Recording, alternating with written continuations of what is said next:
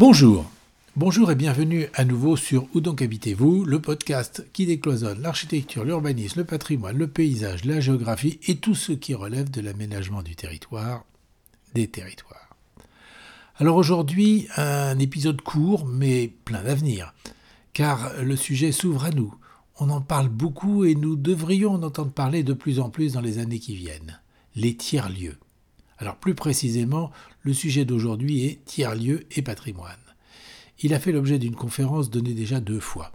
Une première en mars 2019 à l'École nationale supérieure d'architecture de Paris-Belleville dans le cadre des journées d'études patrimoine et renouvellement urbain et une seconde le 16 décembre 2019 à Shanghai pour le World Heritage Institute for Training and Research for Asia and Pacific Region, le WITRAP, euh, institut placé sous les auspices de l'UNESCO au sein de l'université Tongji de Shanghai.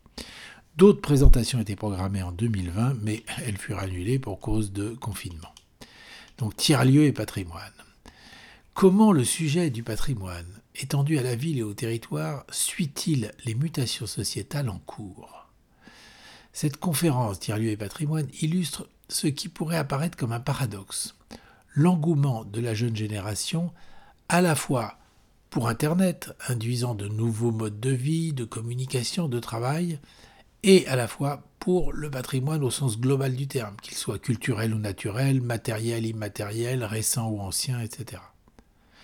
J'entends ici couper court aux propos qui réduisent le débat sur le patrimoine à la conservation et à la protection, voire à une vulgaire querelle des anciens et des modernes, des conservateurs et des progressistes. Et si pour sortir de l'impasse dans laquelle se trouvent les réflexions actuelles sur l'aménagement du territoire, la désaffection des centres-bourgs par exemple, je vous renvoie à l'épisode 4 intitulé À l'écoute des habitants, et si la sortie de cette impasse passait par la mise en place de nouveaux processus issus des changements sociétaux en cours?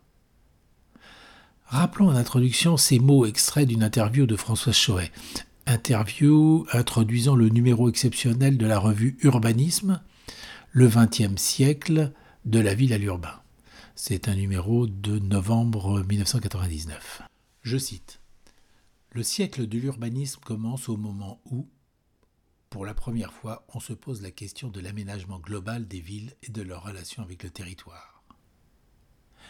Il a effectivement duré un siècle. En dépit des terminologies en usage, nous avons désormais quitté l'époque des métropoles pour nous engager, dans l'ère de l'aménagement réticulé. Dans l'ère de l'aménagement réticulé. Plus de 20 ans après, ces mutations sont bien engagées aujourd'hui. En témoigne l'expansion du télétravail, couplée à l'émergence et à la multiplication de nouveaux types de lieux hybrides appelés tiers-lieux, dont font partie alors, les lieux de travail collaboratifs, dits de coworking, les laboratoires de fabrication, dits Fab Lab, les cafés de réparation, dits Repair Café, euh, les laboratoires d'information, dit Infolab, euh, les laboratoires médiatiques, dit Medialab, etc., etc. En France comme partout ailleurs, ils constituent des nœuds de réseau qui se multiplient dans les territoires suivant le développement d'Internet et des maillages qui l'accompagnent. Mais attention, ce serait une grande erreur de considérer qu'ils ne sont que la conséquence d'une mise en œuvre technique. Le lieu, et le mot est important, le mot lieu, le lieu en question n'est ni une zone ni un espace neutre. Il constitue un site d'ancrage commun dans le territoire. Son environnement et sa valeur culturelle, sociale conditionnent son succès. La seconde moitié du XXe siècle a été marquée par la création de sites emblématiques, de bâtiments qui préfiguraient ces tiers-lieux, comme par exemple le lieu unique à Nantes ou la Halle à Paris. Parallèlement, des mouvements qui pouvaient apparaître marginaux à l'époque ont inspiré toute une génération, comme euh, l'occupation des grands squats culturels dans les centres-villes et le développement des colocations d'étudiants. Ces mêmes générations, fort de l'expérience des colocations d'étudiants, ont inventé la colocation du travail, voire de l'activité en général, dans ce qui va s'appeler tiers-lieu. Aujourd'hui, sous réserve d'un accès facile au réseau, à l'image de ces exemples, beaucoup sont ancrés dans des sites existants, souvent à connotation patrimoniale, alors patrimoniale au sens large bien sûr. Le télétravail leur permet de s'éloigner progressivement des métropoles. leur environnement est majoritairement choisi à la fois pour la valeur emblématique, voire identitaire, qu'ils véhiculent souvent comme image de marque de leur entreprise, et pour la dimension humaine, conviviale, agréable, écologiquement saine des lieux. On imagine mal un tiers-lieu noyé dans une galerie de supermarché ou dans un lotissement périphérique. Anciennes usines, maisons de centre-bourg, ancienne église, paysages bucoliques, le souffle nouveau des jeunes générations connectées pourra-t-il ainsi favoriser la revitalisation des territoires éloignés et des patrimoines délaissés? Nous y reviendrons. Les porteurs de projets de ces tiers-lieux hors métropole devront prioritairement gagner la confiance des collectivités locales, notamment des maires, des maires de petites villes, petites ou moyennes, souvent propriétaires de fonciers vacants. Nombre de ces maires, souffrant de la désaffectation des centres urbains de leur commune, apparaissent intéressés. Ils sont de plus en plus nombreux à s'engager dans des démarches innovantes, mais l'innovation présente souvent des risques qu'ils doivent savoir mesurer. Ce n'est pas toujours évident, considérant le caractère novateur de la démarche et le peu d'expérience affichée en référence. Ils doivent donc bien s'entourer et faire confiance aux porteurs de projets qui souhaitent investir un lieu. Le choix de ce lieu est très important. L'identité, qu'elle soit architecturale, urbaine ou paysagère, doit être forte, faire sens et marquer la présence sur et pour le territoire. Au-delà de l'aspect scientifique, technique, il faut avoir conscience que les qualités patrimoniales du lieu peuvent favoriser l'intégration dans un récit collectif. Alors, je vais donner des exemples. Par exemple, dans le Morbihan, le Fab Lab Doré, euh, qui s'appelle la Fabrique qui a pour nom la fabrique du Loc, située dans l'ancien hôtel-dieu du XVIIe siècle en cœur de ville, est ainsi devenu en quatre ans un lieu emblématique pour toute une frange de la population de la petite ville et compte aujourd'hui plusieurs centaines de membres. Autre exemple, à 10 minutes du centre de Caen, à Colombelle, en Normandie, la Grande Halle abrite un tiers-lieu d'envergure régionale, géré par l'association le WIP, WIP. Ce lieu coopératif accueille dans un ancien site industriel des entreprises, des artistes, des services aux habitants, des espaces de loisirs, des événements grand public, avec des valeurs sociales et éco-responsables. Le site industriel est ainsi réinvesti. Il contribue à la fois à renouveler l'activité du territoire et à prolonger un récit collectif. Les deux sont intimement liés la région Nouvelle-Aquitaine, qui soutient à la fois les projets et le développement des tiers-lieux, a désormais comme enjeu de mailler le territoire de manière équilibrée avec des tiers-lieux de proximité. Elle se fixe pour objectif 300 tiers-lieux d'ici 2021, 300 répartis sur l'ensemble des territoires, qu'ils soient ruraux, urbains ou périurbains. Un tiers-lieu à moins de 20 minutes de tout habitant de la région. C'est un beau challenge. De plus en plus de villages et de petites cités comme Murat, une petite cité de caractère du Cantal, avec sa cocotte numérique, voient leur tiers-lieu devenir un équipement social structurant au même titre que la mairie, le café, la boulangerie ou encore l'église. On voit même ici et là des églises désacralisées requalifiées en espaces de coworking. Sur le thème de la revitalisation des bourgs et des petites cités, je vais vous lire en le commentant un article euh, que j'avais écrit pour Ouest France et qui fut publié le 24 août 2018. Il s'intitulait Conjuguer Wi-Fi et patrimoine pour revitaliser nos petites villes.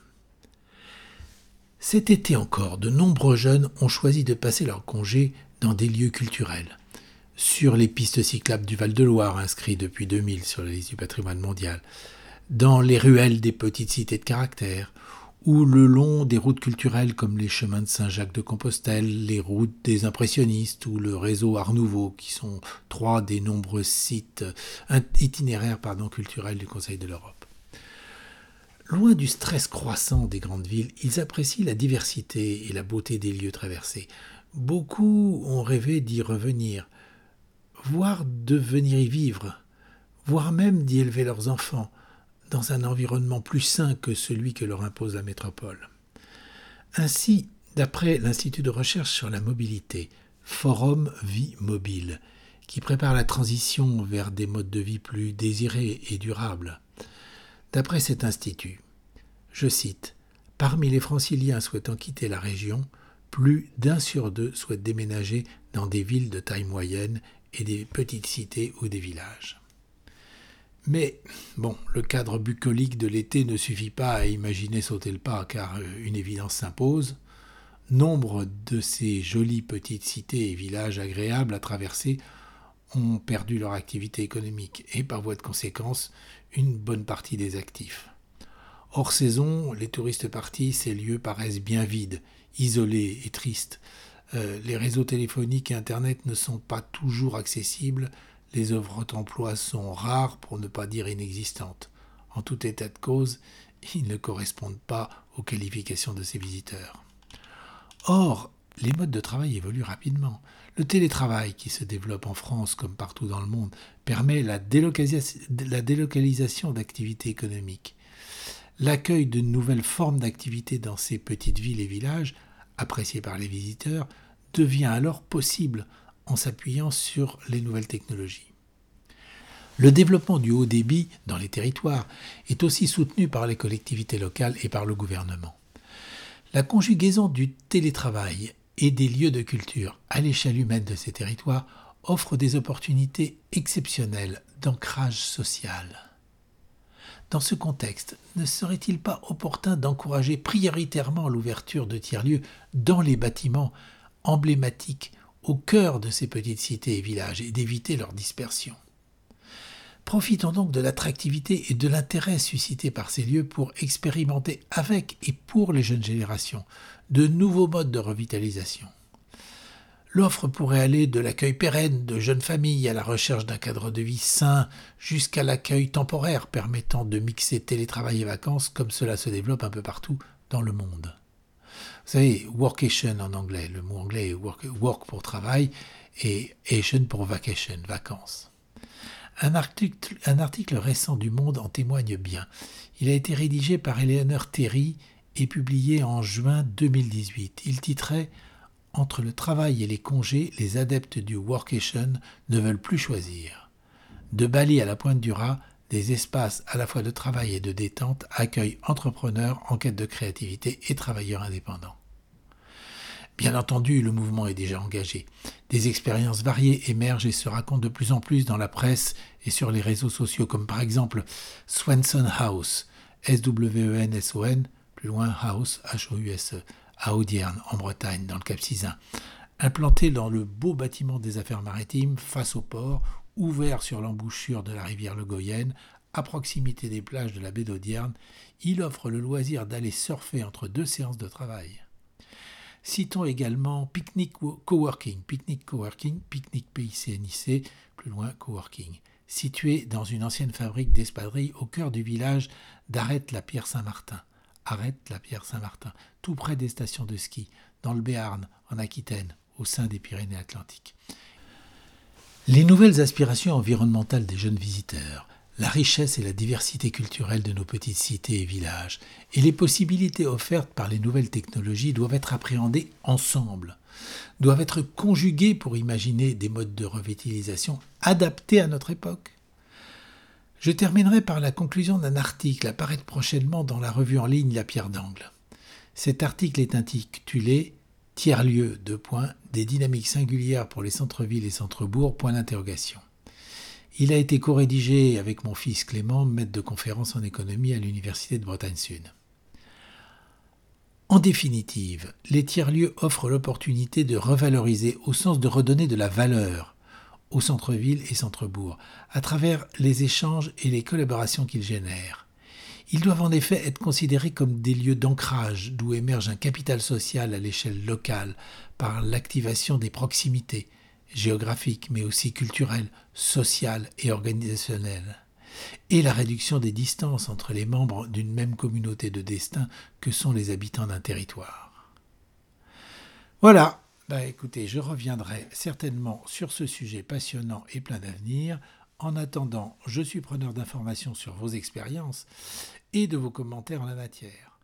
Merci pour votre écoute et à bientôt donc pour la suite, un nouvel épisode du podcast Où donc habitez-vous? Ce nouvel épisode portera sur les liens étroits mais pas évidents pour beaucoup entre culture et climat. Au revoir, à bientôt.